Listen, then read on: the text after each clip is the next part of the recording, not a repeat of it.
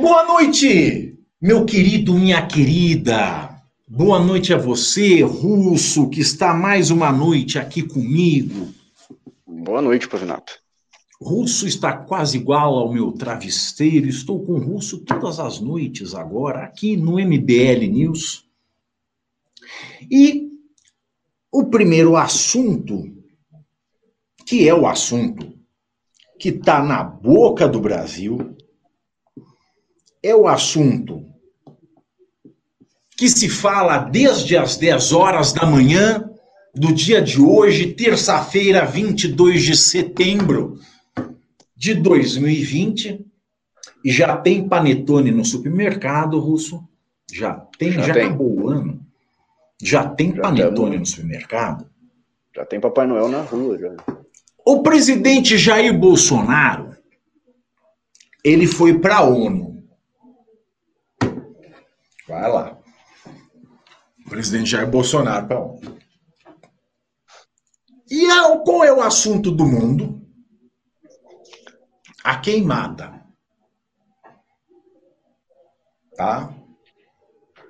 E o Jair Bolsonaro mostrou mais uma vez que a única queimada que ele sempre entendeu, que ele sempre criticou, que ele sempre atacou, a única queimada que ele sempre quis evitar em toda a sua carreira política foi a queimada de rosca. Ai, eu tava esperando essa. essa Só a queimada de rosca que a Amazônia está na boca do povo, meu querido. A Amazônia está nas bocas de Matilde. E eu queria aqui citar um trecho de, um trecho de Nelson Rodrigues, grande Nelson. Nelson Rodrigues. Não sabe por que é que nós sofremos hum. com tanta fake news? Por Porque nós não temos mais bons literatos. Porque as, as fake news são tão chinfrins hoje, os enredos, as ficções são tão mal escritas que tudo soa falso. Mas não quero dizer que Nelson Rodrigues falseava. Nelson Rodrigues ele era um grande observador da vida brasileira. E Nelson Rodrigues tem uma frase interessante que eu gostaria de trazer para vocês. Pimbem por esta frase. Ó chupacabras, abro aspas. Falo da solidão do Brasil. Mas o Brasil ainda tem uma orla litorânea e o Amazonas só tem a própria solidão. O sujeito olha no mapa e vê aquele colosso, aquele elefante geográfico é uma Sibéria florestal. Ou, se preferirem, uma Sibéria fluvial. Nós brasileiros, sem exceção, somos os assassinos da Amazônia. Fecha aspas. Nelson Rodrigues, para você! Bom. E Jair Bolsonaro foi à ONU hoje, só para eu fechar aqui e passar para você, Russo, que eu fiz essa, esse estardalhaço todo, porque hoje eu estou, não sei se estou de bom humor, de bom humor, eu cheguei aqui meio enjoado, eu não sei se é porque eu vim lendo a pauta no carro, eu não sei se é porque eu estou grávido, não sei. Eu tomei um vonal e agora eu estou melhor.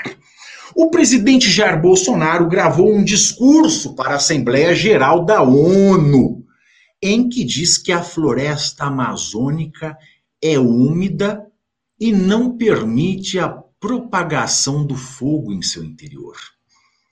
De acordo com ele, os incêndios acontecem praticamente nos mesmos lugares, no entorno leste da floresta, onde o caboclo e o índio queimam seus roçados em busca da sobrevivência em áreas já desmatadas. Os focos criminosos são combatidos com rigor e determinação. Mantenho minha política de tolerância zero com o crime ambiental, juntamente com o Congresso Nacional, buscando a regularização fundiária, visando identificar os autores desses crimes. Bolsonaro ressaltou que a região amazônica é maior que toda a Europa Ocidental. E por isso existe a dificuldade de combater não apenas focos de incêndio, mas também a extração ilegal de madeira e a biopirataria. Para você, russo, hum. o discurso de Bolsonaro, que, como todo brasileiro, dizia Nelson Rodrigues, é também um assassino da Amazônia. Bom, essa é pesada, né? Cravar isso daí é pesado. Eu queria estar um pouco mais animado aqui com o meu cafezinho, mas infelizmente tá uma merda. E, Pavinato, eu vou, eu vou fazer uma breve análise desse discurso do, do Jair Bolsonaro, que talvez não seja tão breve assim, né? Mas começando o discurso do Bolsonaro, ele já abre com a verdade, né? a veritas. Nós precisamos trazer a, a verdade. E ele se coloca, então, como o mensageiro da verdade, o sujeito que vai trazer a verdade. E, por mais contraditório que seja, é o Bolsonaro, em todo o decorrer do discurso, está recheado de mentiras. Mentiras, Pavinato.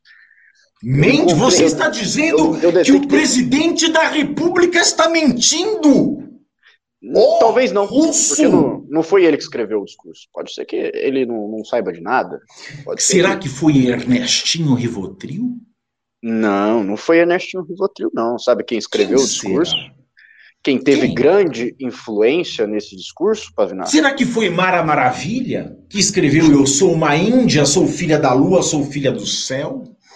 Eu nasci no dia em que a chuva caía e as nuvens do sol Gritou Será meu que... todas as cores ou maravilha? Quem escreveu esse discurso russo? Será que foram os militares do regime militar que faziam uns discursos bem parecidos com esse? Acho que não, mas foi um militar que participou influentemente desse discurso, que é o general Heleno. Ah, então não lado... é um militar, é um milionário. Sabia. Por outro lado, né? Outra, outra grande influência nesse discurso também nós tivemos ali o Felipe G. Martins, que traz a visão olavista desse discurso, que já começa ali com a questão da verdade e tudo mais, e a questão da gnose, que a gente vai ver daqui a pouco também. O que, que é gnose? Você tem que explicar para nossa audiência essas palavras. a gente vai ver daqui a pouco. A gente vai ver daqui a pouco, meu cara. Eu vou, eu vou discorrer aqui. Eu só, eu só dei uma, um prelúdio, dei um prelúdio aqui para as pessoas. Mas vamos lá, o, o Pavinato. Ele consegue fazer uma, uma grande dicotomia entre vários assuntos nesse, nesse discurso. Você o principal fala muito dele, difícil para nossa população aqui, Russo. Um antagonismo entre, do, entre dois termos, né? Antagonismo entre dois termos, que é saúde e economia. Foi isso que ele pegou. A gente tinha uma decisão a tomar: priorizar saúde ou priorizar a economia, a gente teve que tentar equilibrar entre os dois. Essa já é a primeira mentira do Bolsonaro, porque ele não fez praticamente nada em relação à pandemia do coronavírus. E não não está tão longe da realidade disso, porque logo em seguida, Pavinato, o próprio o próprio Bolsonaro fala da decisão do STF. Ou seja, ele traz o discurso que ele fez um monte de coisa pela saúde, para combater o coronavírus, ao mesmo tempo que ele fala que ele já tenta justificar que ele não fez nada, porque o STF deixou ele ali igual um eunuco sem poder é, fazer nada. Então, ele foi cortado pelo STF, que já é mais uma mentira. É mais uma mentira. A decisão do STF não proibiu Jair Bolsonaro de fazer nada. E não, não muito menos mandou os estados fazerem algo. Ele deu ali a pirâmide. A decisão que vem do, do, executivo vai, vai descendo na pirâmide, não pode ser revogada pelo, pelo, pela, pelos entes do, da federação. Né? Então aí já está mais uma mentira. Aí ele tenta encobrir o, o Pavinato com o auxílio emergencial. Por que, que ele cita auxílio emergencial? Porque esse discurso de Jair Bolsonaro não foi feito para a ONU, não foi feito para o mundo. Esse discurso foi feito para o eleitorado de Jair Messias Bolsonaro. Esse discurso, discurso né, diferentemente do que sempre veio acontecendo na história da ONU, dos discursos, ele não vai para fora, ele vai para dentro, assim como o nosso querido Donald Trump também faz. Eu vi uma, uma, uma, uma, frase bem interessante esses dias aí, que eu não lembro de quem é, que é o seguinte: se você estudar a política americana, é muito proveitoso, porque você vai saber o que vai acontecer na política brasileira. Porque é, é literalmente uma, uma, uma relação de, de, causa e ali que acontece no, no Brasil, é a mesma coisa.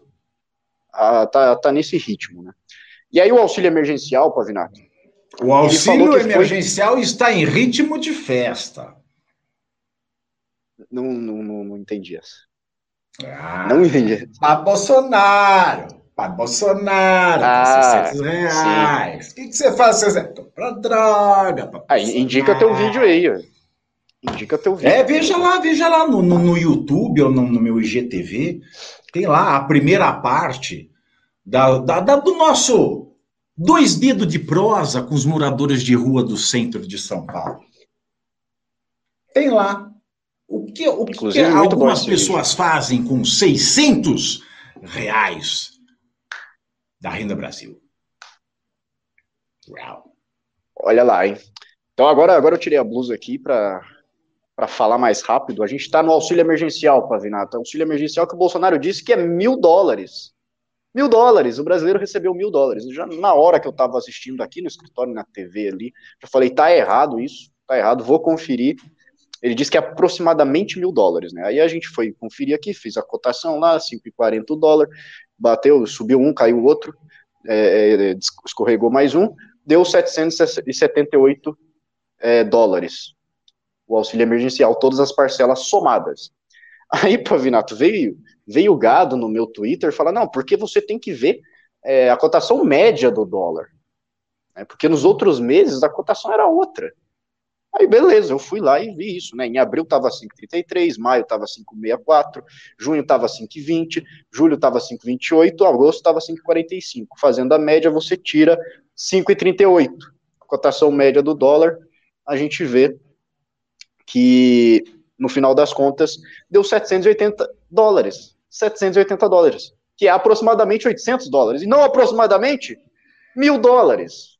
Bolsonaro mentiu mais uma vez, assim como ele mentiu também, falando que é, 200 mil famílias indígenas foram atendidas com produtos, com auxílios do governo para combater a pandemia do coronavírus, com equipamentos e tudo mais. Mentira! Foram 151 mil. Só que para ele, 151 mil também deve ser aproximadamente 200 mil dólares desculpa, 200 mil famílias. Então, nós já vemos aí uma série de mentiras. Tudo nesse, nesse discurso aí, ele é muito interessante para a gente analisar o próprio bolsonarismo, Pavinato. Inclusive, quero ver se você concorda com isso que, que eu vou trazer aqui agora, que é justamente a questão da, do conspiracionismo que existe no bolsonarismo, que parte ali de uma ideia meio gnóstica que vem do, do olavismo. E aí. O que, que é gnóstico, Russo? As pessoas querem saber. A gnose que, eu estou trazendo aqui, a gnose que eu estou trazendo aqui, no caso, é a ideia. Gnóstico é a pessoa que não tem religião, mas acredita em Deus? É, não, mais ou menos. Gnose é, é, é você, você, nesse sentido aqui, ter uma verdade oculta ter uma verdade oculta que é revelada através de alguns estudos que você, você faz aí, estudos esotéricos, estudos que não são, é, como se diz, não são populares. São estudos que você faz é, junto com, com, um rito iniciático, junto com, com, algumas seitas, coisas do tipo, e você é, desenvolve ali a gnose. Então, esse pensamento de você ter uma verdade oculta revelada é o que sustenta também o bolsonarismo. É o que sustenta a massa mais fanática do Bolsonaro que o segue por terem a impressão que tem uma verdade oculta ali que eles tiveram revelada e que ninguém mais sabe. Por isso o fanatismo é tão forte. Por isso eles estão tão agarrados nisso. E, no entanto, isso não tem profundidade nenhuma. A verdade está revelada para eles, mas eles não têm, eles não conseguem desenvolver. Porque o Bolsonaro, assim como o Trump, formula inimigos, formula inimigos que o atacam o tempo inteiro.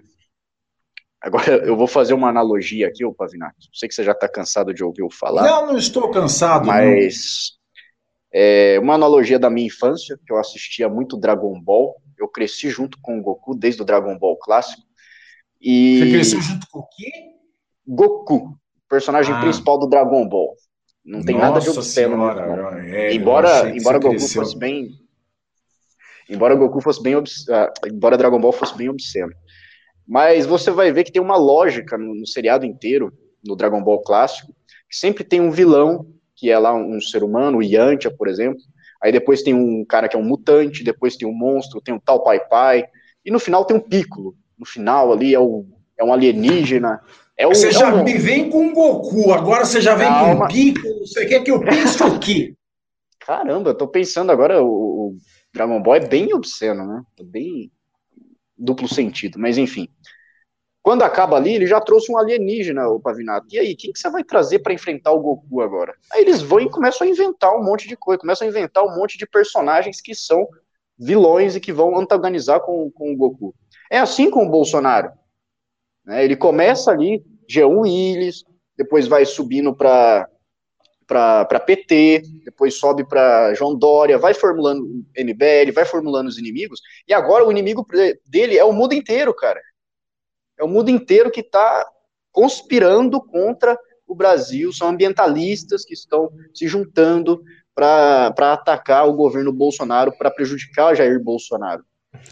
Então, partindo dessa, dessa lógica, ele consegue convencer uma galera, ele consegue levar o pessoal no papo, porque é muito convincente isso, é uma, uma trajetória meio heróica que ele quer fazer, mas é, não tem muito como você sustentar isso por muito tempo, o, o, Pavinato, porque quem, quem vai ser o inimigo de Jair Bolsonaro? Ele está já conseguindo manter apenas aquela base fanática, aquele núcleo duro dele, com esse tipo de discurso. É basicamente isso. Eu tenho mais coisa para falar, mas se você quiser escorrer um pouco aí, eu vou pegar o carregador do meu notebook, eu esqueci. Hoje eu queria fazer stand-up aqui no News. Porque você veja, o que, que já, já teve pimba hoje? Aí o russo me deixou sozinho aqui. Eu não sei mexer nessa tralha, aqui nessa tecnologia do MBL. Eu vou ter que abrir o coiso aqui do meu celular, porque eu sou uma bicha Cacu. Voltei. Né? Tô de volta. Tem pimba? Tem pimba, só tô esperando ligar no notebook. Mas tem muito pimba ver. ou pouco um pimba? Pouco pimba, pouco pimba. Você acabou, tá, acabou de começar o programa, tá vendo? Que eu quero fazer stand-up. meia hora ainda. Você quer fazer stand-up? Ah, vou fazer stand-up. Mas eu, eu, eu, não consigo velho. acompanhar, eu não consigo acompanhar. Meu, meu é palhaçada ele, aqui com a gente. Ele é meio diferente. Stand-up. Eu vou fazer stand-up. Vamos lá. Raul Seixas. Hum. Ó, oh, Russo. Teria razão quando dizia que a solução é alugar o Brasil? A solução para o nosso povo eu vou dar. Negócio bom assim ninguém nunca viu. Tá tudo pronto aqui, é só vir pegar. A solução é alugar o Brasil. Nós não vamos pagar nada, Pavinho. Lá, lá, lá, lá. É tudo free. Free! Esse cara é, é um gênio, né? É um gênio. Mas é sério. Você não acha que, porra, velho, essa Amazônia. Não vamos falar a verdade aqui. Bolsonaro já tá alugando o Brasil pro Trump.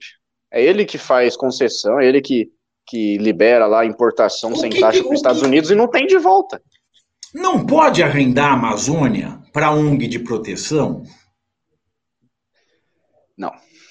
Não. É, cara, corrupção em ONG também iria acontecer. Eu acho que é, a Amazônia é um impasse muito grande, cara.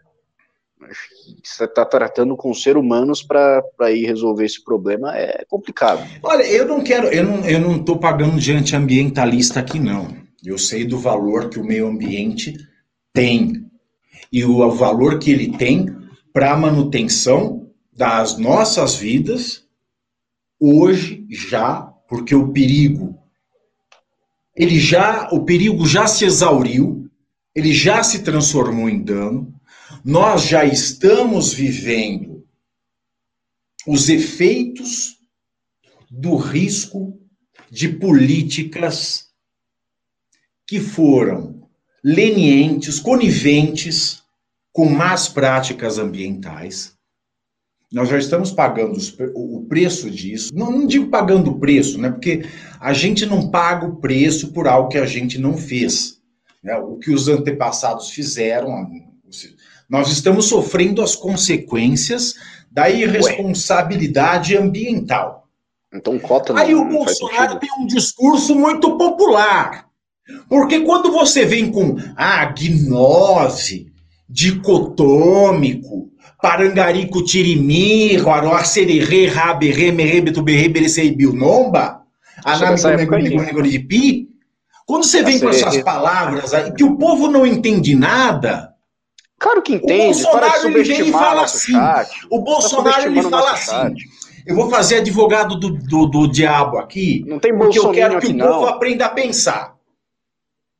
Tá? Essa pauta é importante. Já estou dizendo de antemão aqui. Eu sou super a favor do meio ambiente. Eu acho que a pauta ambiental, principalmente para um país tropical como o Brasil, é a grande pauta do conservador. Se existe um conservadorismo no Brasil, esse conservadorismo é aquilo que Roger Scruton chamava de conservadorismo verde. Ou seja, o meio ambiente ele é essencial. Mas quero fazer advogado do diabo aqui porque eu quero que o povo aprenda a pensar e eu vou lhe provocar com essas coisas. Enquanto você vem com a sererê, tá? Essas coisas de gnose, agnose, Agnaldo Raiose. Agnaldo Pereira. O Bolsonaro, ele é simprão. O Bolsonaro, ele chega assim, ele fala assim: É, vocês aí desmataram tudo. Agora chegou a nossa hora de desmatar, vocês não querem. Isso é fácil para o povo compreender. Porque o povo se sente injustiçado. Entendeu? Ó, o povo tá lá na Europa, mora na Europa e vive bem tal, porque eles usaram todas as florestas dele lá. E a gente aqui não pode usar a nossa para a gente se dar bem. Primeiro a gente tem que desarmar essa falácia do Jair Bolsonaro. Hum. Porque contra mentira, o remédio é informação. Então vamos discorrer um pouco sobre isso. Em que o Brasil ficaria mais rico e em que a população brasileira se beneficiaria com o desmate da Amazônia? Em nada. Hum. Em nada. Hum. Aí eu já. Tem uma galera tá aí que. Como, como é que eu vou? Como é que eu vou beneficiar a população brasileira com o desmate da Amazônia? Me conta. Agronegócio. Fazendo os principais. Tá, né, o, o, o Bolsonaro fala emprega. Do, o, Bolsonaro fala do, dos índios ali e tal, mas os principais são os fazendeiros, que usam ali as terras para fazer as plantações, para fazer a agricultura ali e exportar. Né? O que ele está falando tá. não, é, não é lá muito mentira. O Brasil alimenta sim a, o, o, mundo. Não alimenta o Brasil. Alimenta direito, né? o arroz, porque o arroz aqui tá, tá lá em cima, né? A inflação. Tá lá em cima por quê? Porque é melhor vender para fora. Por que é melhor vender para fora? Melhor vender para Venezuela. Porque o real tá desvalorizado. Quem é que desvalorizou o real? O Paulo, Paulo Guedes. Guedes. Paulo Guedes, isso é verdade. Isso é verdade. É, então, pera lá. Em que é que o desmatamento da Amazônia vai beneficiar o eu, ó, você? Você aí, ó, que tudo trabalha bem, no bem. chão da fábrica. O agronegócio não emprega. É tudo máquina lá. Ó. É abertura do, do, do Globo Rural. É colheitadeira. Hum. O que, que vai melhorar a vida do brasileiro desmatar a Amazônia? Ô, ô, Pavinato, mas é o seguinte, cara. Quanto de indústria o Brasil tem, cara? O Brasil não tem indústria. A economia do Brasil é baseada em duas coisas: commodities, né, relações intercambiais para vender os commodities, e setor serviço, que é 75,8% do PIB. Então, como que um país que não tem indústria não depende do, do agronegócio também né, se sair Nossa, bem ali? Depende. Entendeu? Depende. Mas daí nós vamos fazer o quê? Nós vamos taxar o agronegócio, pegar o dinheiro e fazer renda Brasil? Exato. Aí, não, mas aí nós temos a gestão de merda que nós temos.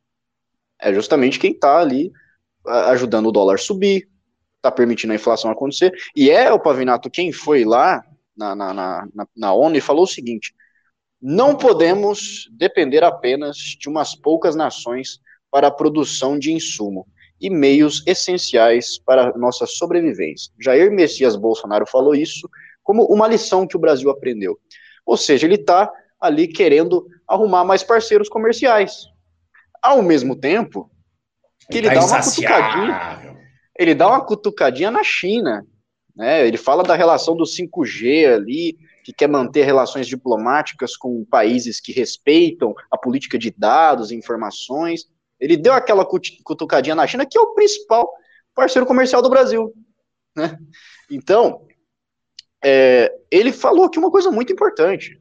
Isso aqui que ele falou é essencial para a gente entender o estado atual das coisas, do, do, da economia brasileira. O Brasil está precisando de mais, de mais parceiros comerciais. Está precisando sim. O Brasil faz um grande trabalho ali com a Alemanha, com, com a Argentina, com a China, mas está precisando com, com os Estados Unidos, o Brasil sai no prejuízo direto.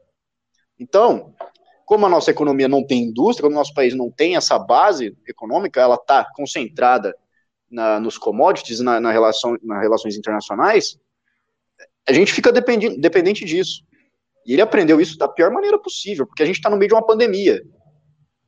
Então a gente vê o preço do arroz subir, o preço do feijão, do, do óleo de soja, a gente vê material de construção subir, porque é, vai sendo uma coisa atrás da outra, o dominó vai caindo, e a gente é que vai sair prejudicado no final, óbvio. Pois é. Olha, aqui, a minha irmã está me ligando de Nova York. Eu vou atendê-la, tá? Eu vou perguntar para ela. Eu vou, vou perguntar para. Oi, meu amor, como é que você tá? Essa daqui, minha irmã, tá? Você está ao vivo. Você. você está ao vivo para todo o planeta aqui, tá? Oh Mande um tchau pro Russo. É, nós estamos Olá. falando do Bolsonaro e da Amazônia. Como é que o discurso do Bolsonaro retumbou aí nos Estados Unidos da América? Alguém, alguém vem aqui me põe de volta porque caiu tudo aqui. Caiu não. Caiu? Tá normal. Não caiu? Ah, não, aqui saiu. Eu que bati a mão aqui errado. Pode falar, querida. Olha, aqui na verdade é, foi uma repercussão horrível. Ah, muitas ONGs fizeram programas para arrecadar dinheiro para a Amazônia. Foi um horror! Foi um horror! E é isso que eu quero falar, que foi ruim para todo lado. Amor, eu ligo para você depois, tá? Sabe por que, que eu tô atendendo o telefone? Porque o nosso, a nosso, o nosso público tá muito mal, mal educado com a gente. Tá? Eles não estão colaborando, é um povo que fica falando merda aqui no chat do programa. Aí eu atendo o telefone. Quando é gente importante, eu atendo. Depois eu te ligo quando eu chegar em casa, tá, amor? Liga quando você chegar em casa. Beijo, saudade. S2 para você, minha irmã. Tchau. E é isso aí. Muito bom. Teve uma visão internacional aí da repercussão do discurso do Bolsonaro, que é sempre bom. Não, não, mas é, vamos voltar aqui, vamos voltar à cilada do discurso do Bolsonaro, porque o Bolsonaro fala para o povo, como homem do povo que é.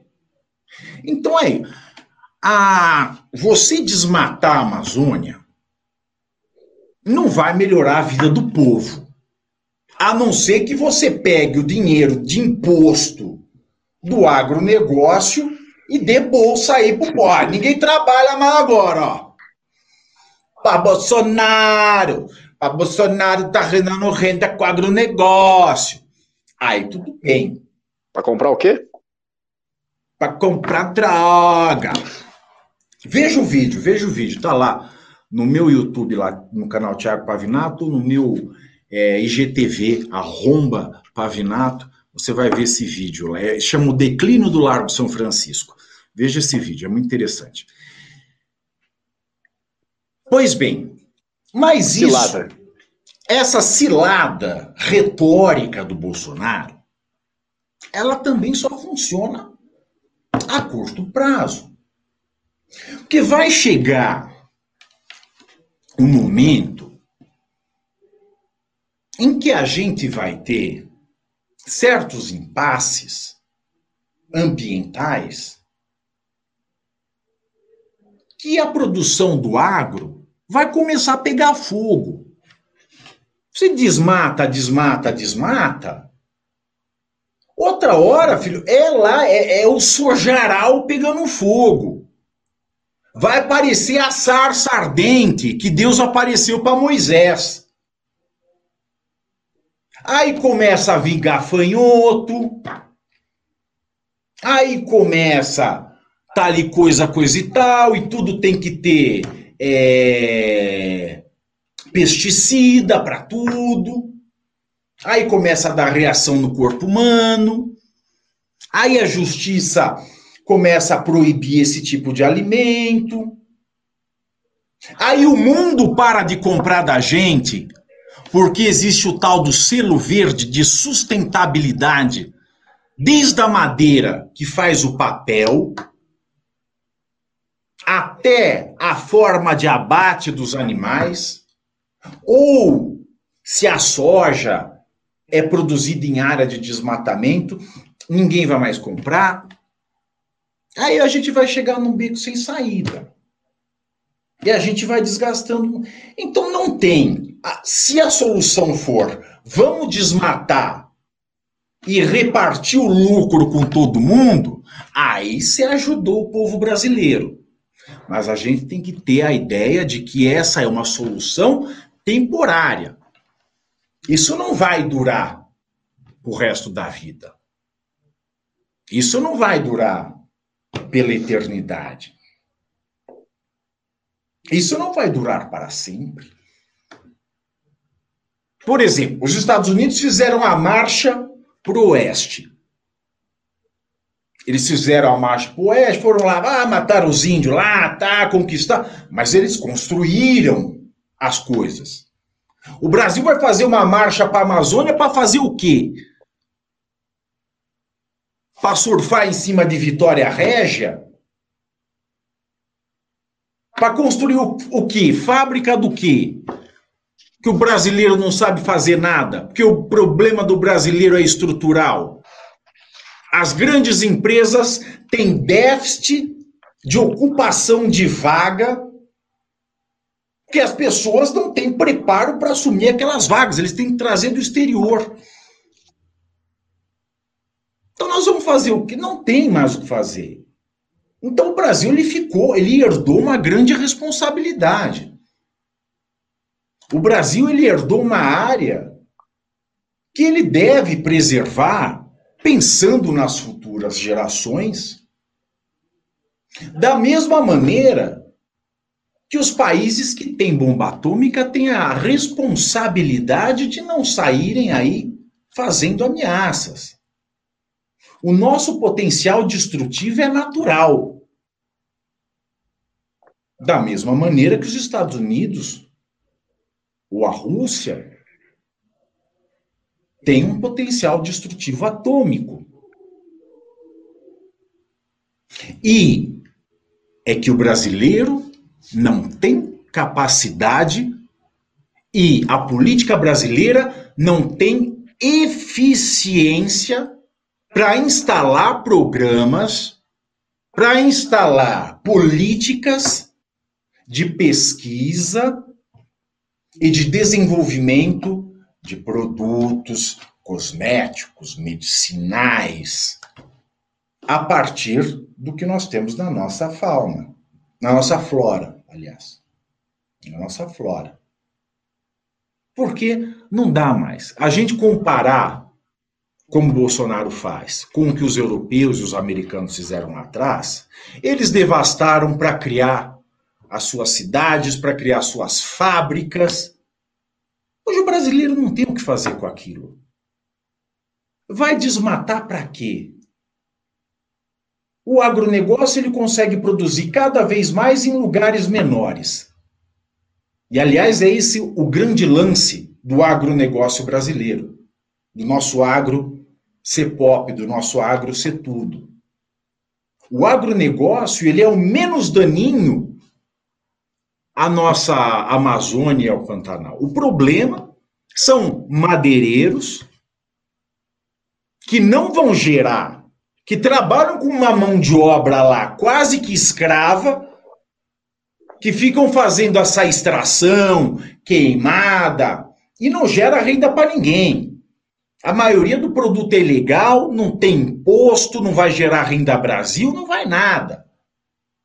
Então, o que o governo ele esconde é que essa negligência com os nossos recursos naturais é uma negligência pura e simplesmente criminosa. Essa negligência é uma negligência que só. Aí, ó, fala um, um lazarento aqui, pavinato bem boiolão. É, sou mesmo, ô, puta que eu pai. Descobriu a roda agora. Descobriu a roda aqui, o, o chupacabra. O, o então, essa conivência é puramente criminosa. Criminosa, porque o nosso agro ele produz cada vez mais em menos espaço e a negligência do governo com a preservação do nosso meio ambiente, ela só ela somente favorece atividades criminosas. Pronto, falei. Oh, você está reclamando do chat aí, tinha um, um, um, imbecil fludando, fludando. Você pode dar a sua opinião, mas não flude no meu chat, pô. É, o cara veio falar aqui, me respondam, qual é a, a, a, a zona, a mata mais a floresta mais conservada do mundo, não sei o quê. É a, Opa, é a, é a virilha da Claudio Hanna. Existe um negócio chamado satélite. Claudio Hanna. Sabe quem olha satélite? Cláudio é, é europeu, europeu olha satélite, é a União Europeia que olha essa merda. Aí seu presidente vem aqui e fala que a gente tem que começar a fazer negócios com mais países ao mesmo tempo que ele fica desmatando essa merda.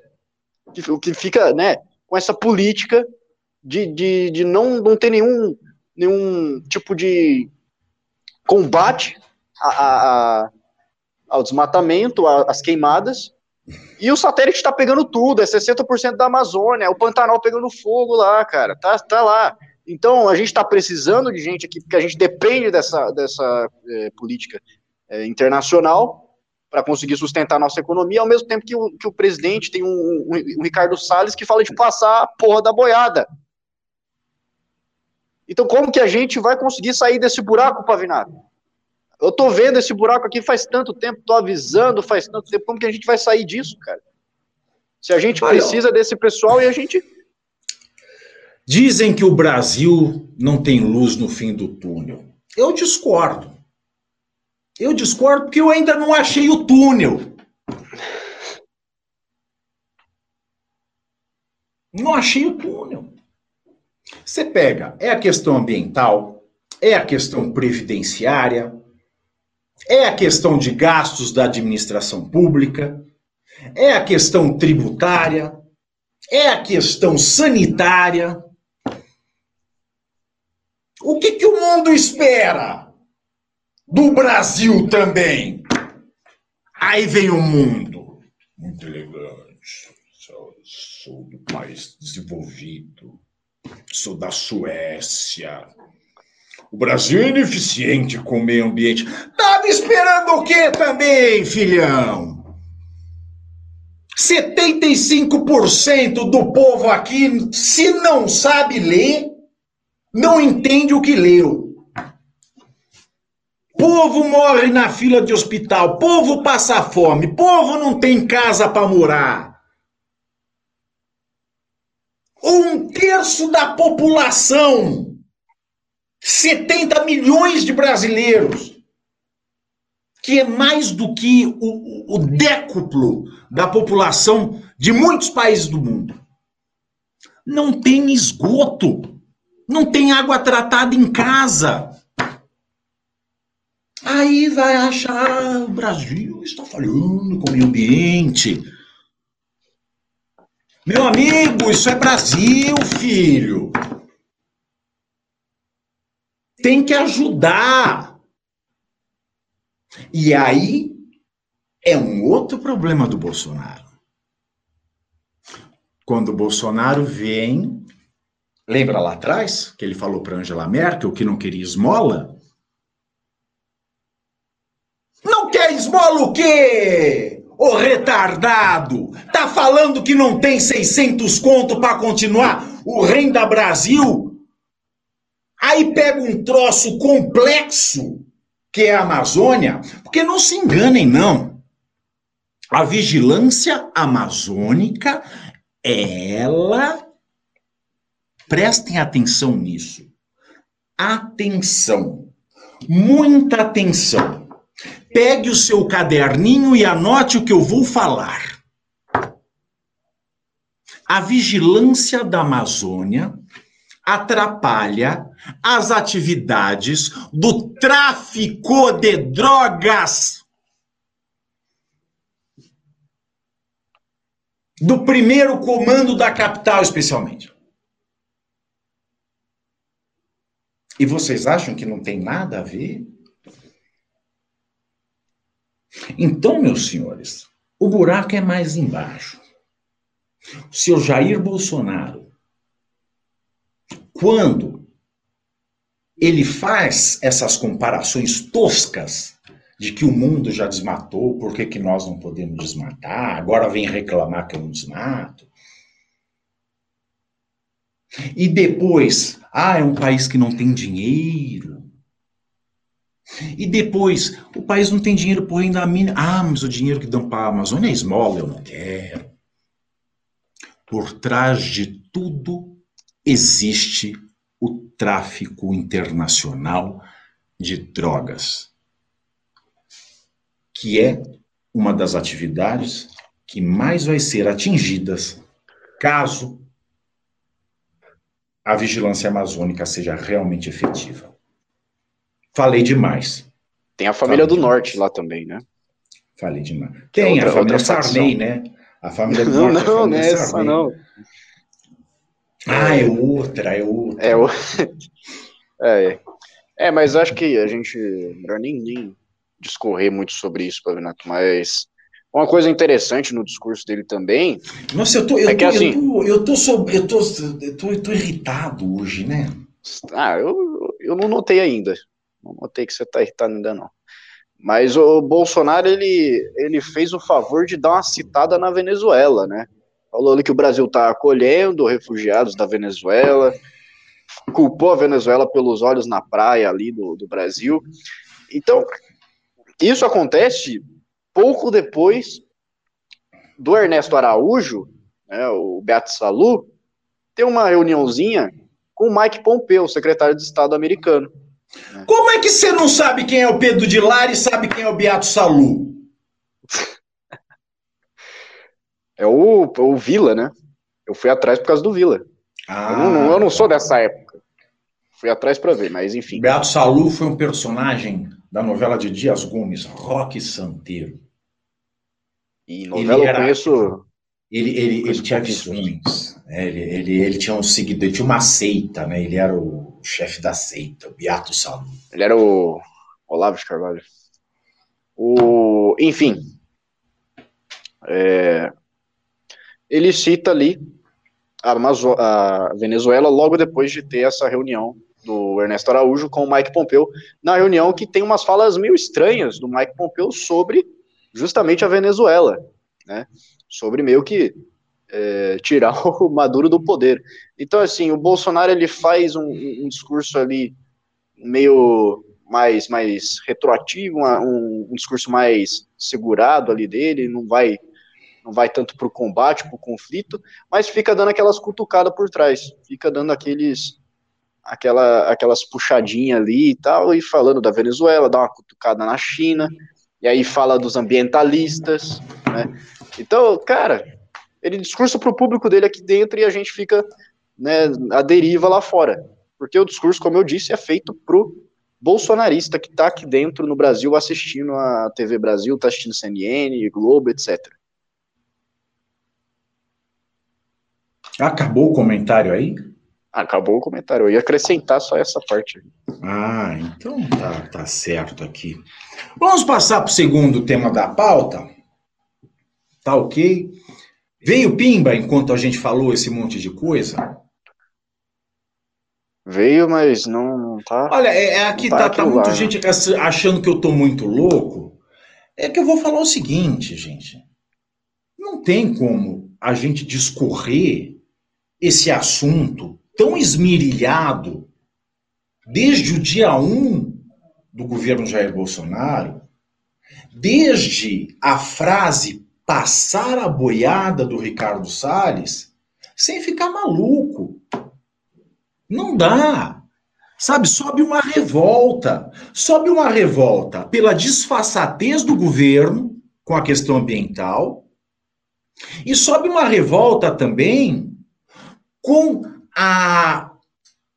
Como é que eu posso dizer?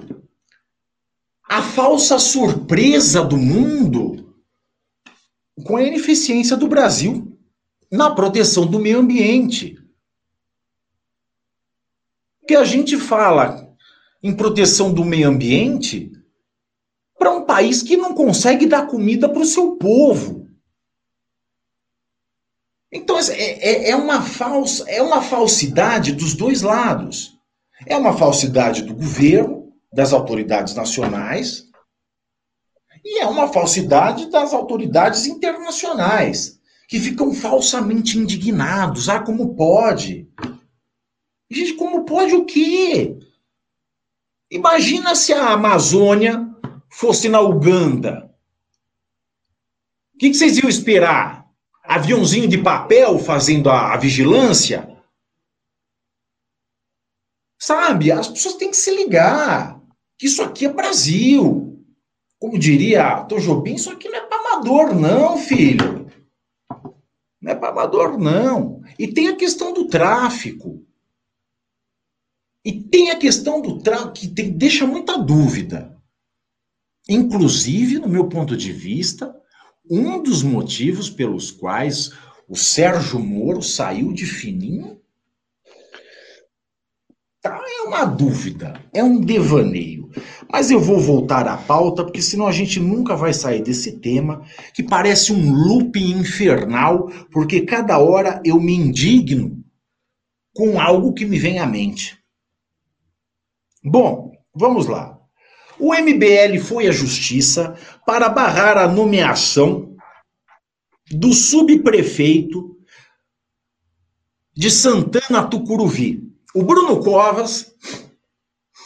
Bruno Covas que fez lá o, aquela obra no Anhangabaú. Lembra da, da fonte do Marcel Duchamp, Russo? É óbvio, o que estragou completamente Aquilo a arte. Mim né? é o urinol, é o urinol da França, né? Veio da onde? Da França. Marcel Duchamp. A decadência da arte, para mim, começa com o urinol de Duchamp. É, e essa obra do, do Bruno Covas. Mas você também não explicou, tem lá né? Em Bruxelas, tem em Bruxelas. Você fala, você fala de mim. Você ah. fala de mim, mas não explicou. O que, que é aí? Vai? O que, que é a obra dele? Explica aí, vai. Tem gente que não ah, sabe quem é o Duchamp. uma vez estava muito louco, estava mais louco que eu. É um Tava francês, maluco né? que eu e a Nazaré Tedesco junto. Aí lá, vamos fazer uma obra lá. Ele pegou um mictório. Aí ele pôs lá na exposição. Pronto, essa é a obra de arte. Foi literalmente isso. Um urinol, um mictório, um Mick Jagger. Move like Jagger. E foi isso que aconteceu. E aí, aí vão falar assim: ah, Pavinato, essa obra do, do, do Bruno Covas tem cidades, em Bruxelas. Em Bruxelas tem. Bruxelas tem. Essa que sai a aguinha do chão. Mas você vai lá, a criançada brinca, as famílias passeiam lá no meio, fica lá se molhando, então é uma alegria, principalmente no verão. Aí agora ele fez isso lá no Ayangabaú. Aí a minha pergunta é: ele fez aquilo no chão do Ayangabaú para evitar de mendigo armar barraca no chão? Ou se é para ajudar a difundir o cheiro de urina que tem no centro de São Paulo? Então aquela aguinha espirrando ali no, no, no Ayangabaú é o urinol do Covas. Tem o Urinaldo do Champ e a gente tem o Urinaldo Covas. Só que o Urinaldo Covas, sabe quanto custou para pôr aquelas merdinhas de água saindo do chão? Quanto? Com luzinha colorida? Diga. 100 milhões de reais. É. Aí fala em pandemia, numa época de pandemia, numa época que a situação não tá boa,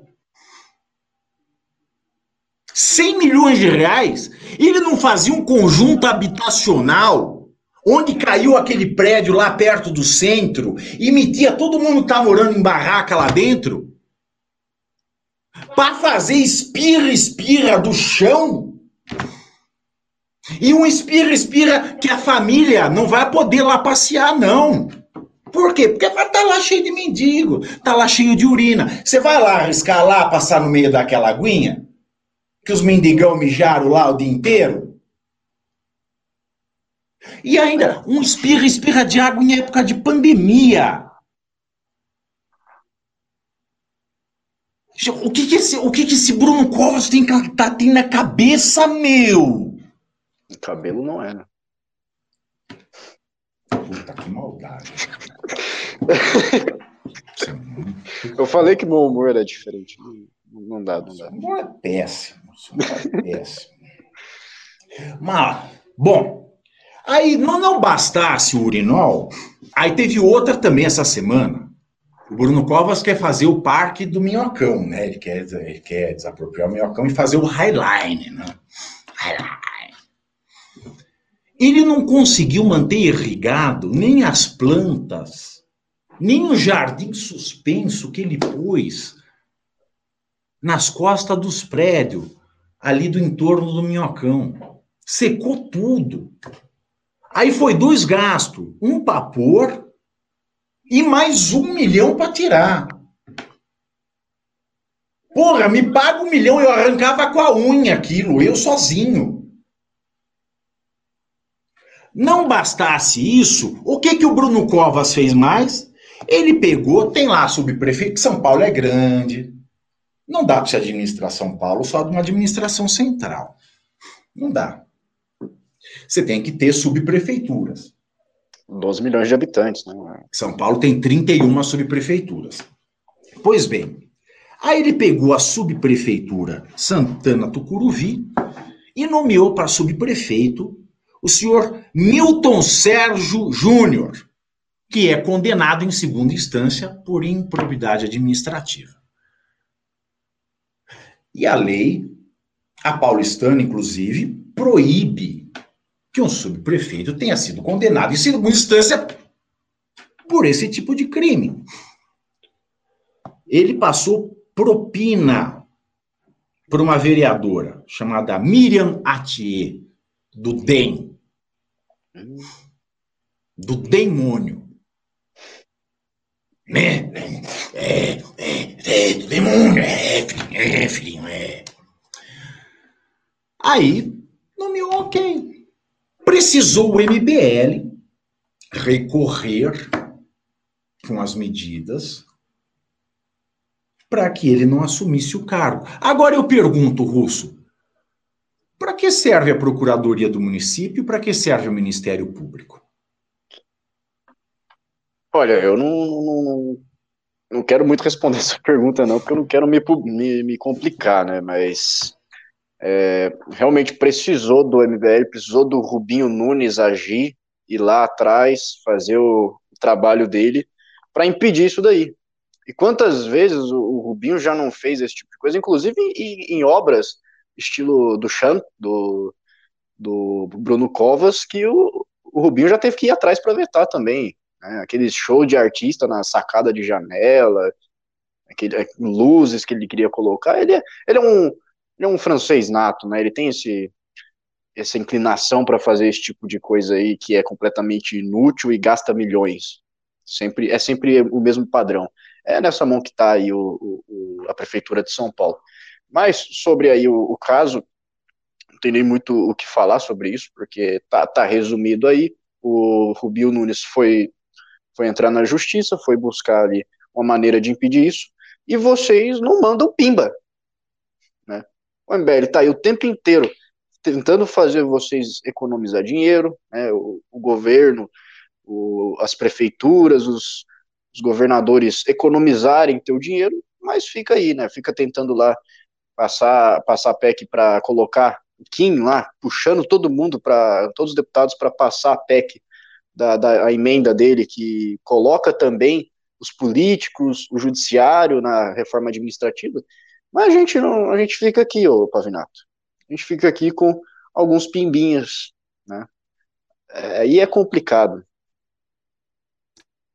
É, querido, pimbinha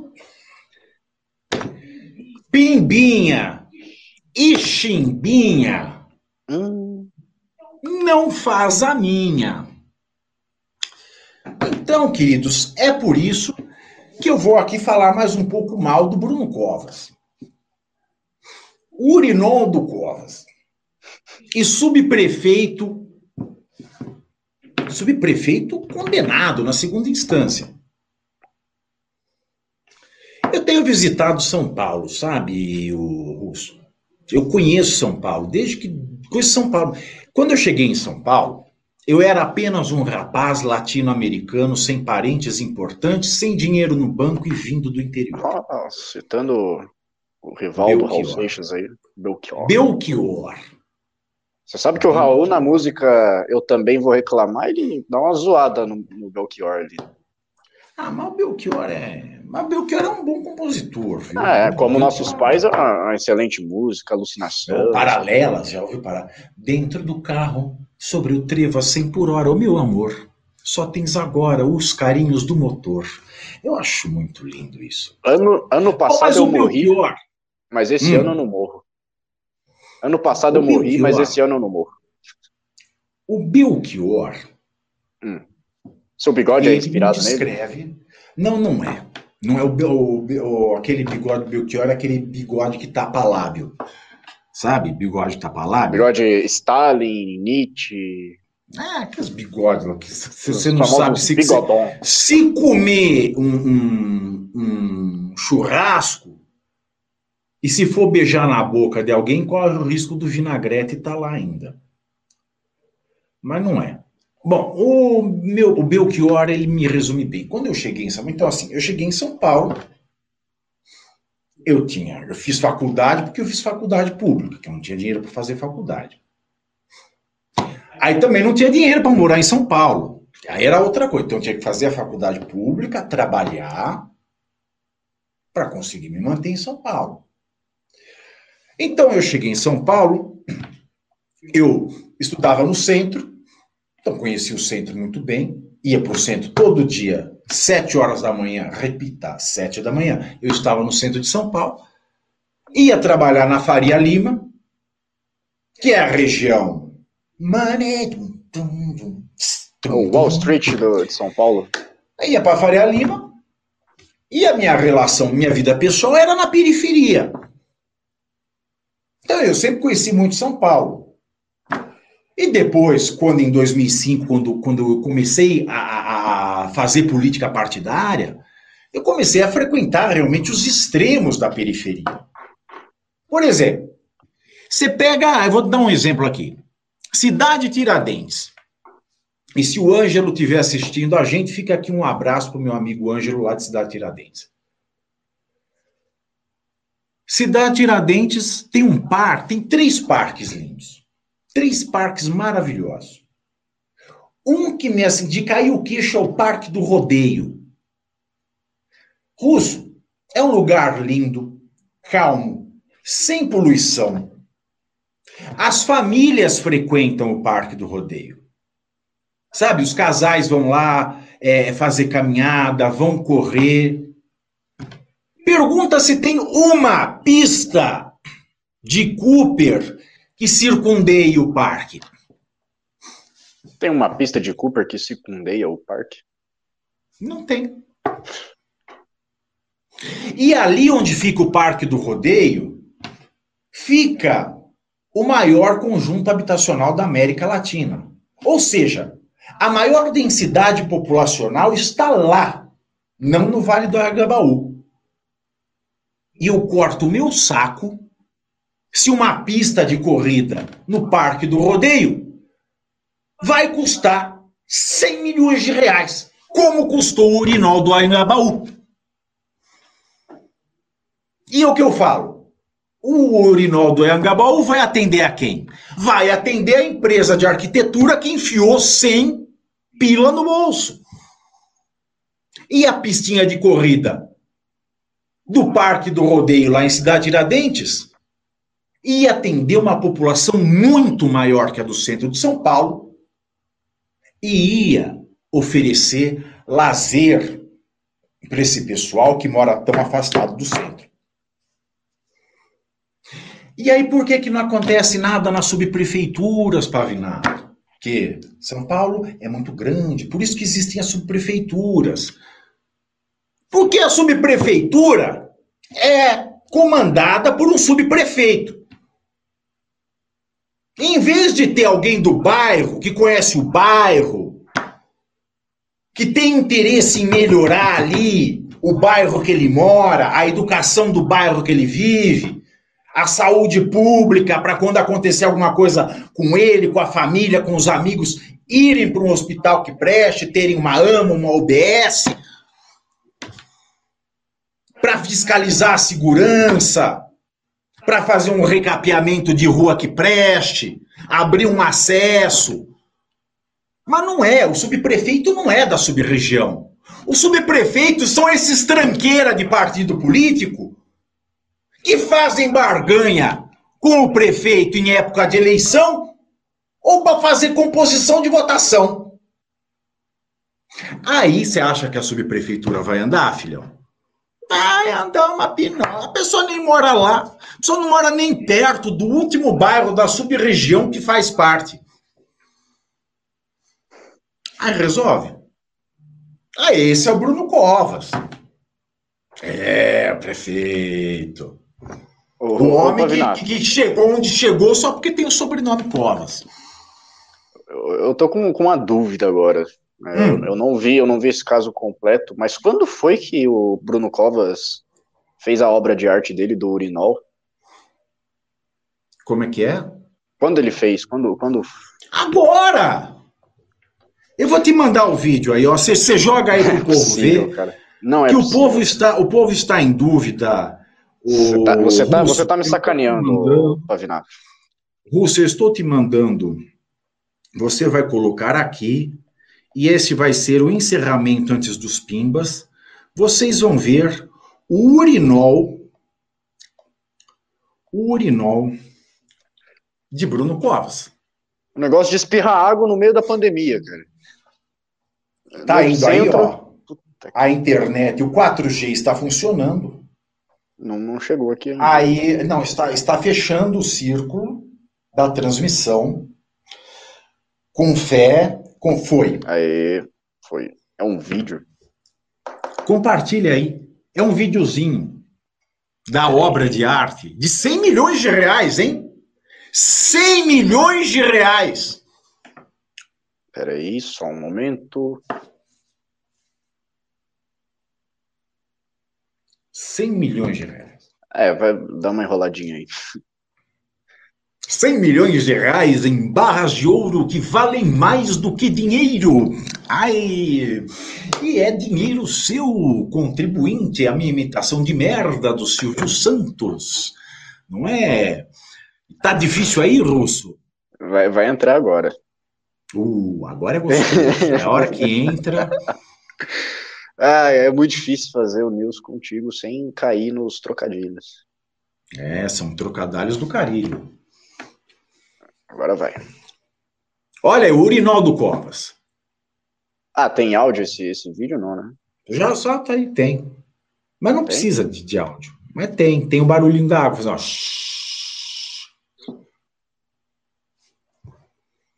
É isso aí, ó. Caramba. 100 milhões nessa porra aí.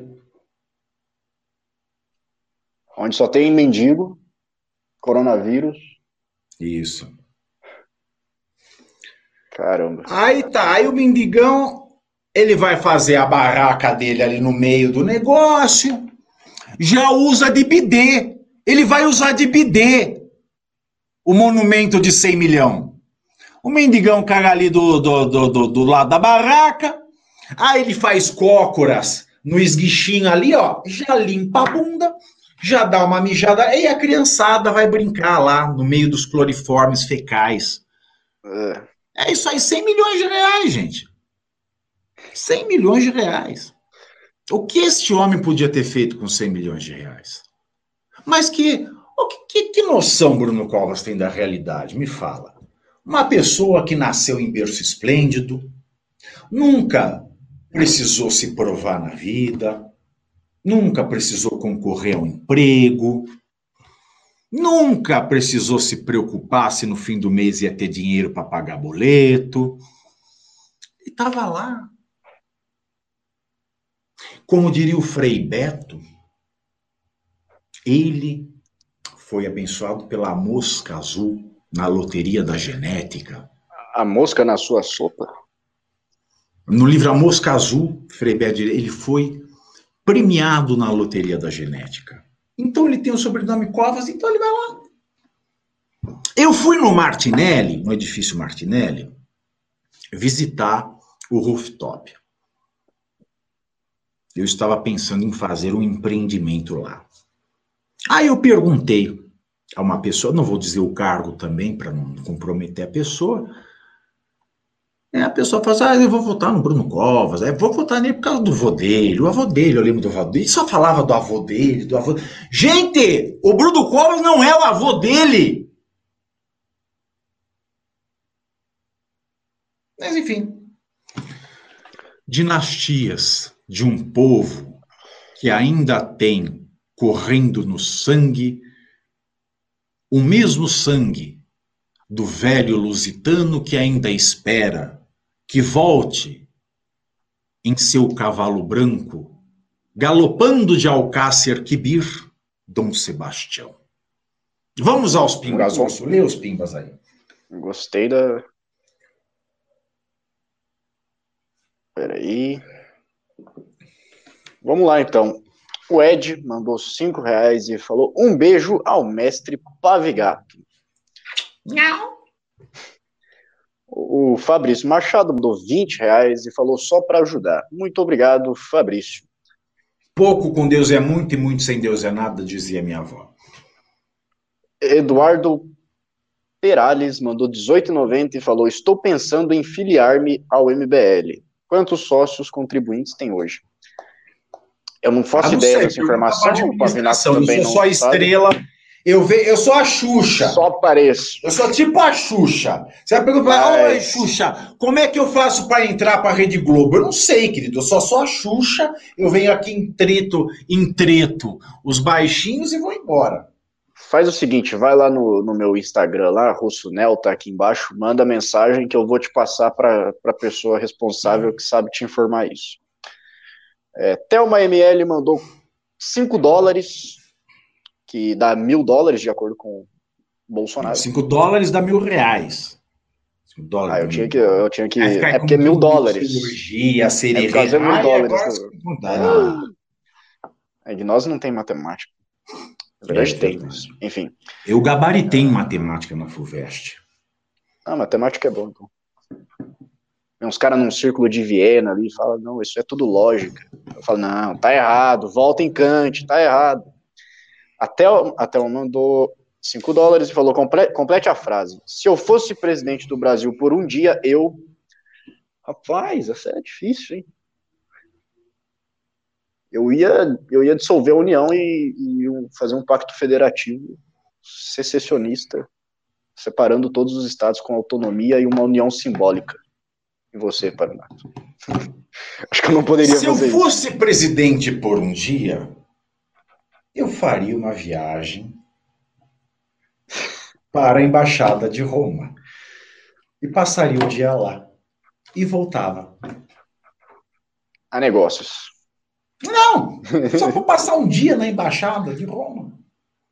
É isso é que o Bolsonaro fala, né? A negócios. É isso que o pessoal que usa o aviãozinho da FEB aí costuma dizer. Não, eu não diria que é negócios, porque eu não minto, eu não costumo mentir. Eu iria para passar o dia na Embaixada de Roma, lá no Palácio Pampili, porra. Você que não é a coisa é mais chique do mundo. E ela ia ficar lá, assim, é, morgando o dia inteiro. Aí voltava. Se eu fosse presidente por um dia, eu ia fazer isso. É, é, Ou, hum. se houver, não. É que a gente não pode. Não, esquece, já respondi, é, só vale uma resposta. Ó, o pessoal tá, tá falando que o presidente não pode fazer isso que eu falei. Eu sei que o presidente não pode fazer isso, mas é o grande sonho aí, né? Arlene Sampaio mandou 10 reais. Agora o que eu respondi já pode, tá vendo, Russo? Como você tem é... problema de responder as coisas, você tem problema. Ou é o Brasil que tem problema, né? Ou é a Constituição de 88 que tem problema. O Arlene Sampaio mandou 10 reais e falou: Bolsonaro foi repetir na ONU o que ele, o que ele já fala todo dia, exatamente. Foi foi um compilado de cercadinho. Ainda bem que não mandou calar a boca ou perguntar para a mãe. É, porque não foi uma gravação, se fosse ao vivo corria esse risco ainda. Mas é o que eu disse, o discurso dele foi para o público dele. Foi um, um discurso é, exotérico. O Tiago Cardoso mandou 50 reais, um pimbaralho. O Tiago Cardoso sempre está ajudando a gente aí bastante. Ele falou: não vai embora, não, Pavinato.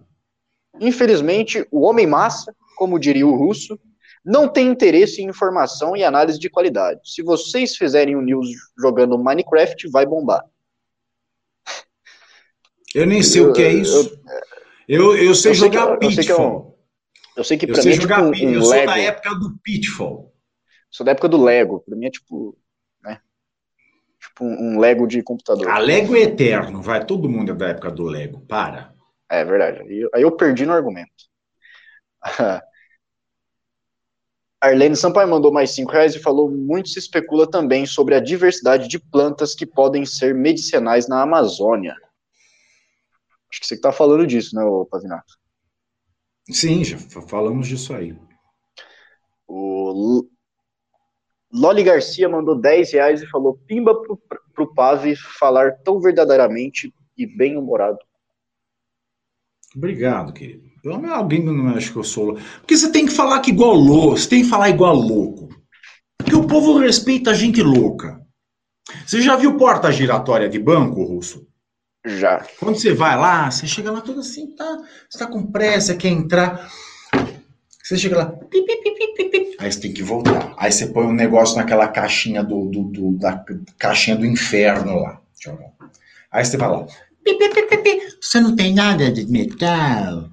Aí você fica, você fica tirando tudo. Você acha que tem Nossa. um filme de ferro na Já cueca. Por isso. Agora, experimenta um dia chegar dando bicuda naquela porta giratória para ver se você não entra.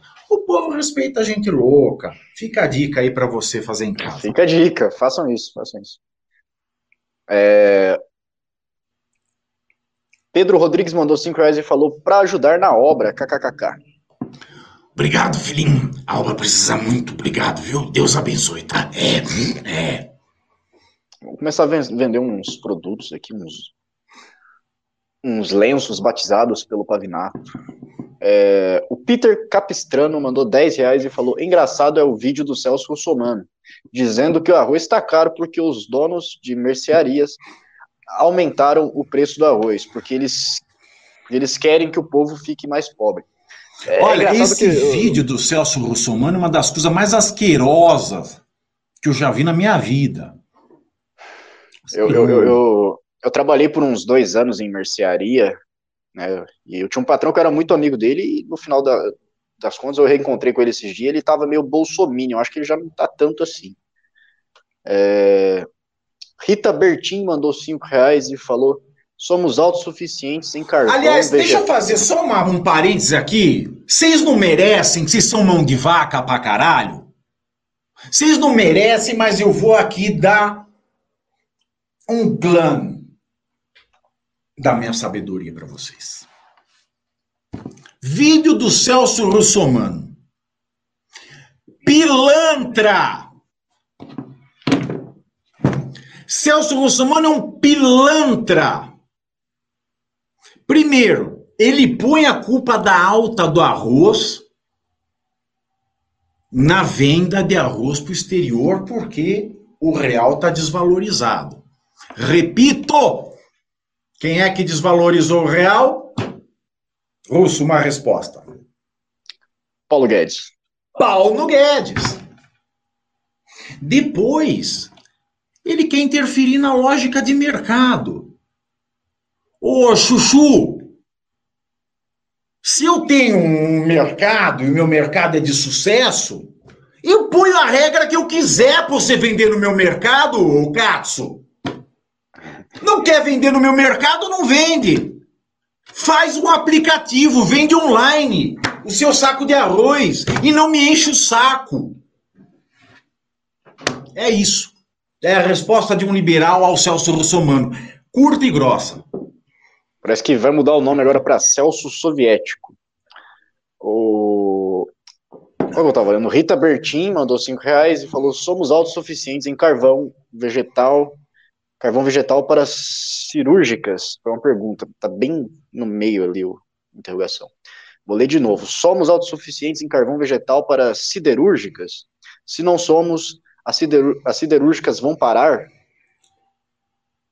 Eu só sei que a gente é, é que é suficiente em, em, banana, azeite de dendê e nióbio. E grafeno. E grafeno. O... Até o MML mandou 10 dólares e falou: muitos parques nos Estados Unidos são mantidos pela exploração controlada dos mesmos.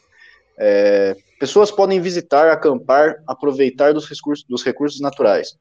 Que tal um modelo parecido no Brasil? É. Ah, ela mandou dó, ela é dos Estados Unidos, tá, tá, tá dando uma, uma sugestão aí que algum candidato aí pode, pode ver isso eventualmente. Candidato que a gente não gosta, obviamente. O Maurício Elias mandou 10 reais e falou hashtag fica pavinato. O Louco01 mandou 20 reais e falou fala pava. Discordo em parte sobre, empresa terem, sobre empresas terem vagas ociosas porque não tem quem ocupar. Entrei há um tempo no mercado e, pelo menos na área de engenharia, empresas utilizam pessoas muito qualificadas para fazer funções básicas. É, para você. Aí é o que você tá vendo o copo meio cheio.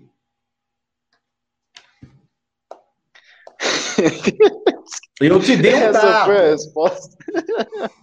Você tá vendo o copo meio cheio, querido. Você tá achando que ela é qualificada. Ai, ai. Diploma não é qualificação, não, Chuchu. Ai, o Gustavo Mortari mandou 7,90 e falou: Pavinato, qual perfume Jequiti você usa? Nenhum. Nenhum, porque eu estou muito revoltado com o Silvio Santos, porque eu queria ter o meu perfume da Jequiti. Então, enquanto eu não um... tiver o perfume Pavinato, não usarei Jequiti. Só usarei Jequiti enquanto tiver o meu perfume Pavinato à venda em todo o Brasil pelas revendedoras Jequiti, que além de ter um, um, um, seguro de saúde, elas podem ganhar um milhão de reais em barras de ouro, que valem mais do que dinheiro, no programa Roda Roda Jequiti. Ô, Pavinato, você pode fazer um, um abaixo assinado na internet pedindo para colocar. Mas eu não tenho graça. É, é, o, é, o, povo que tem que pedir. O povo tem que falar assim: queremos o, o perfume pavinato do Jequiti. Sabe, tipo, tinha que começar um movimento de hashtag, gente, porque queremos, a gente quer luxo na Jequiti, a gente Fala a quer hashtag aí pra nós, então. S, elegância. Fala aí uma hashtag pra gente. É isso aí, gente. Eu não sei, eu, eu, eu, eu, sou velho, eu não sei nem o que é hashtag. Hashtag pra mim é jogo da velha. Então, Oh. assim, como diria o, o, o, o especial da Globo do final de ano de 1991, dizia tente, invente, faça 92 diferente. Então, vai lá, inventa aí, querido. Peça pro Silvio Santos. Pavinato Ah, é, Jequiti. Arroba, não é, arromba não, é hashtag Pavinato Jequiti. O Louco01 mandou 5 reais e falou parabéns ao MBL pelo trabalho Hércules. Hércules. Hercúleo! Hercúleo. É porque, né, tá. De tentar levar informações pra galera. Hashtag fica pave. O Draxis32, nosso querido guardião do chat, mandou 5 reais. Mandou- não, desculpa, mandou 10 reais. Falou pimbinha para comprar cloridrato de sildenaf- sil- sildenafila. Que porra é essa? Viagra genérico. Isso é Viagra genérico. Ah, eu não cheguei nessa, nessa etapa da vida ainda. Ah, bobinho, não precisa chegar, não. o João 899 mandou dois reais e falou: já tá na hora de desistir e ir, embora do Brasil. É, solução para o nosso povo. Você vai para onde, filho? Você tem cidadania em outro lugar, você vai. Mas vai começar do zero também, porque se você passar tudo nos cobre aqui e transformar em euro, dólar, você vai fazer nada. Ô, ô Pavinato, o nosso, nosso amigo alemão, Friedrich Nietzsche, Friedrich Ah. Nietzsche, ele falava bastante sobre o tal do amor fati, sabe? O amor pelas coisas tal como elas são. Porque, para Nietzsche, o niilismo é justamente você exaltar um ideal em detrimento do real. Então, se você exalta um ideal da sua vida no Leblon, da sua vida no, nos Estados Unidos, em detrimento do real, você nunca vai ter a felicidade, você nunca vai ter o amor fati, que é o amor pelas coisas tal como elas são. Bom, e eu vou lhe dar uma explicação mais simples, telespectador. Se você, assim. se você trocar o seu ideal pelo real, o real tá tão Ah, valorizado vem, que você vem. pode esquecer dele. Previsível essa, previsível. É... Isa Essa foi, na linha, S... essa foi na linha dos cruzados de ontem. É, foi. Isa S.M. Mandou 10 reais e falou mil vezes. Mil vezes melhor que pai Bolsonaro, né? Entendi. Mas Bolsonaro. Só pai Pavinato. E ela perguntou, Russo, de onde vem tanta repulsa por franceses? É, é, é brincadeira, cara. Não tem nada, nada real aqui. Como, como eu já falei no programa do, do Café. É verdade, ontem você foi xenófobo. É, é como eu falei no programa, num programa cedo. Eu, eu respeito, eu trato os franceses como se eles fossem seres humanos normais. Não tem, tem nada de xenofobia aqui. Puta, você só piora as coisas, Russo. Ah, não É verdade, faz isso, não faz isso. Na minha É presença. humor, não humor e piadas. Humor e piadas. O Leonardo Gomes, não, a Rita Bertin mandou 5 reais e falou que, empre, que empreiteira ganhou essa licitação, a do urinol. Que empreiteira ganhou essa licitação do urinol? Ah, joga Fabinho? aí na, no, no negócio aí da, da. Você ver aí na internet aí. É, mas é uma pergunta interessante. Eu vou, vou vou procurar isso. Se passa Eu- até uma matéria aqui sobre qual isso. que é o escritório de, de, de, de, de arquitetura que ganhou isso aí. Agora O- aqui. Tá Agora sim, o Leonardo Gomes mandou 5 reais e falou: pior que, pior que São Paulo, só o Rio de Janeiro. Se gritar pega ladrão, não sobra um, meu irmão. É, o Rio de Janeiro tá, tá complicado, hein? O João H99 mandou dois reais e falou: o dia que o Bolsonaro me pagar mil reais, mando mil dólares, mando pimba maior. É, vai ficar esperando um bom tempo e a gente também, infelizmente. É, o Gabriel Filete mandou 10 reais e falou: pode comentar a questão do Ciro não pagar o processo do Holiday? Não entendo como pode ele ficar fugindo da justiça e nada acontece. Parece que a, a lei não funciona nunca. Abraço para vocês. Eu, eu até imagino ali, mas eu não sei se eu posso falar isso, Pavinato. Então, se você quiser falar. Eu não vi, eu não vi os autos. Advogado, advogado que presta não opina sem antes ver os autos. Eu não vi os autos. Eu, ah, eu, eu, eu vou, vou, dizer aqui que não acharam nada na conta dele. Né? Então, é por isso que não, não paga, né? Não teve como nem teve que penhorar a Hilux lá, agora ele tá querendo a Hilux de volta, tá processando o Holiday, falando que ele foi racista, né? Então, é isso, tem que penhorar porque não tinha nada na, na conta. O, o, até o MML mandou 19 19,99, 20 reais, 20 dólares, desculpa, dólares. Aí sim, agora, agora ficou bom esse negócio. Quem vai ganhar as eleições, Trump ou Biden? O que seria melhor para o Brasil? Não gosto de nenhum deles. Oh, eu não sei, pergunta... eu preciso consultar a minha bunda de cristal aqui para saber do futuro. Não para sei. com isso, Pavinato. Que isso, cara? Que isso? Eu já estou cansado, estou cansado, tenho que dar que aula, isso? tem muito pimba aí. Acabou, esse era o último. Você, ah, muito você saiu bem. da casinha na hora errada. Pela, me desculpe pela grosseria, mas infelizmente é isso. Infelizmente eu não tenho os dons sobrenaturais que Deus reservou a pessoas como a saudosa mãe de Ná. Não sei dizer. Não sei por que insisto tanto em lhe querer, mas, na verdade, sabe Fagner, Rosso? Fagner, do Corinthians, o lateral direito? Não, o cantor. Pô, o melhor jogador do Brasil, o Fagner. É, é e é isso. Ouço suas palavras finais. Bom, vou dizer mais uma vez que esse negócio de francês é piada, tá? Eu não tenho nada contra franceses, tem contra franceses específicos na filosofia, o Sartre. Tipo a mulher do Macron, que é feia. O, o, a Simone de Beauvoir, esse, esse, pessoal aí que, que a gente tem umas certas desavenças aí. Mas tem os caras bons lá também. Né? Tem, tem Emílio Durkheim, tem o, o, o Albert Camus, que é meio argelino também, mas enfim, é, é brincadeira isso. Me sigam nas redes sociais. O Burdi, Burdi, você conhece o Burdi? O, me sigam nas redes sociais aí, Instagram e, e Twitter principalmente. Estou sempre atualizando coisas lá no Twitter. E é isso, Pavinato. E você, meu querido, que esteve conosco, nós batemos 800 reais hoje, Russo? Metade. 400 e. Metade? Pouco. É. Ah, a gente então, não sabe se teve PicPay, hein? Até quando Deus quiser.